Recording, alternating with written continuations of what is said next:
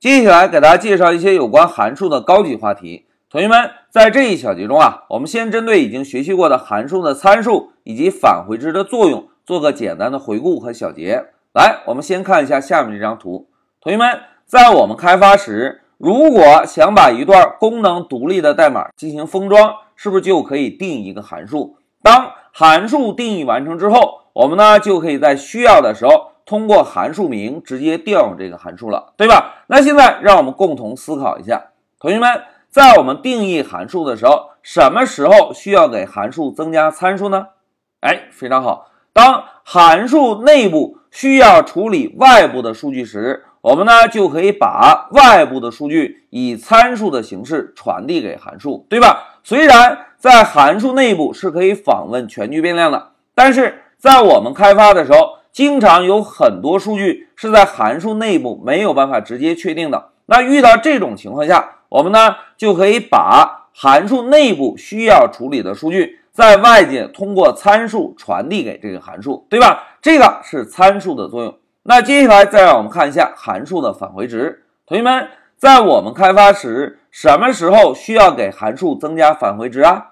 哎，非常好。当一个函数的代码执行完成之后，希望向外界汇报一些函数的执行结果时，我们呢就可以给函数增加一个返回值。注意哦，函数执行完成之后，可以通过返回值向外界汇报函数的执行结果，对吧？这个就是函数的参数和返回值。那现在同学们看，一个参数，一个返回值，两两组合，是不是一共有四种组合情况，对吧？那有的同学可能会思考，哎，老师，这四种组合情况在开发时有没有固定的套路呢？哎，在这里，老师啊，跟大家分享一个经验，同学们，在我们开发时，如果要定义函数，这个函数是否要接收参数？还是是否应该有返回结果？我们呢可以根据实际的功能需求来确定。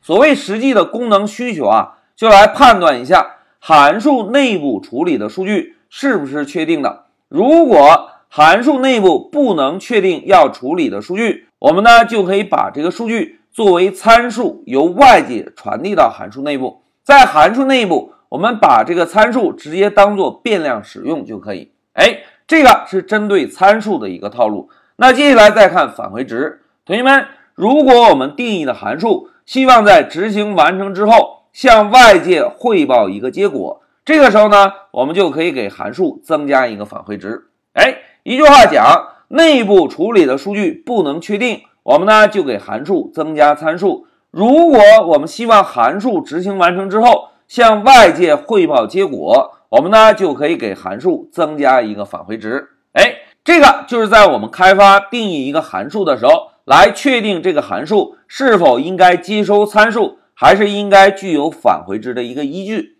好，讲到这里，老师先暂停一下视频。